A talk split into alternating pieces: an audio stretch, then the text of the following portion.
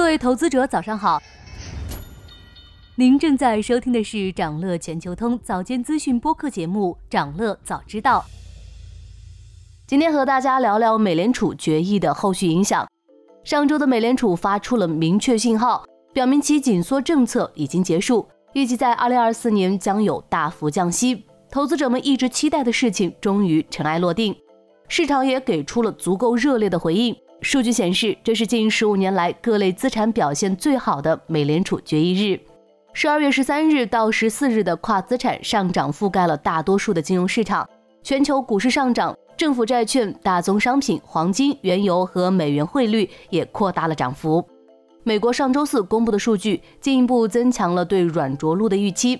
美国十一月零售销售意外回升，而美国失业救济金申请人数降至十月以来的最低水平，接近历史低点。但周四美股并没有延续上日的强势，盘中一度下跌，似乎出现了分歧。这样的走势也让投资者有点担心，市场的反应是否热过头了？在利率决议日当天的大涨后，标普五百指数已经接近历史高位了。并且标普接近十多年来最严重超买水平，蓝筹科技股继续上涨，面临很大压力。如果真的发生短期回调，很可能没有太强的抵御能力。虽然市场可能回调去消化超买情绪，但防范风险的同时不必太过忧虑。分析人士认为，除非美国再出现一轮意外超预期的经济数据，或者联邦政府又出现财政问题，否则上涨的趋势大概率会延续。美联储可能进入降息周期，股票自不必说，其他的资产又会出现什么机会呢？随着美联储向降息周期转换，美债收益率有望逐步回落，包括投资级公司债的固定收益市场或更具吸引力。机构认为，当前较高的宏观不确定性和相关风险上升，也意味着适度分散至核心固收资产是相对合适的。虽然美债收益率降低，但短期美债却值得关注。和长债相比，短债的确定性高，波动小，到期收益率也不错。并且从过往近二十五年的数据来看，美元美债为主的海外核心债券作为避险资产，往往在衰退阶段中扮演避风港的角色。当然，说到避险资产，怎么能不提黄金？在美联储释放鸽派信号后，黄金价格持续攀升。隔夜，国际金价大幅收涨百分之二点五。在美联储政策接近转向降息、多头平仓压力释放后，国际金价有望持续走强。进入降息周期后，通胀上涨，而黄金的保值属性会吸引投资者买入，有利于金价上行。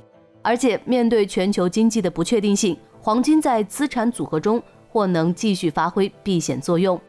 比黄金更躁动的还属原油。鲍威尔一席讲话对油价的利好作用超过欧佩克加最新石油减产协议。截至十二月十四日，WTI 原油期货两个交易日上涨超百分之四。相比黄金，原油未来的走势有更多的不确定性。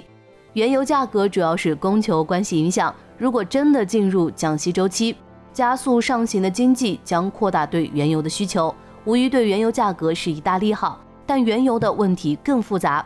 根据国际能源机构月报，石油需求增长显示出更明显的放缓迹象，而供给侧更难预测。欧佩克加对其成员的约束力有限，同时还有另一个产油大户美国。除了黄金和石油，其余大宗商品也有不错的保值属性。进入加息周期后，通胀可能随之增加，大宗商品价格会随之上涨。且在经济上行期，有色、黑金一类的强周期大宗商品。往往都有不错的表现。总体上，虽然美国的加息周期已经结束，但短期过于火热的市场也增加了投资者的风险。选择标的和时机仍需谨慎。想了解更多新鲜资讯，与牛人探讨投资干货，现在就点击节目 show notes 中的链接，进入掌乐全球通 app。以上就是今天掌乐全球通掌乐早知道的全部内容。期待为你带来醒目的一天，祝您在投资中有所斩获。我们明早再见。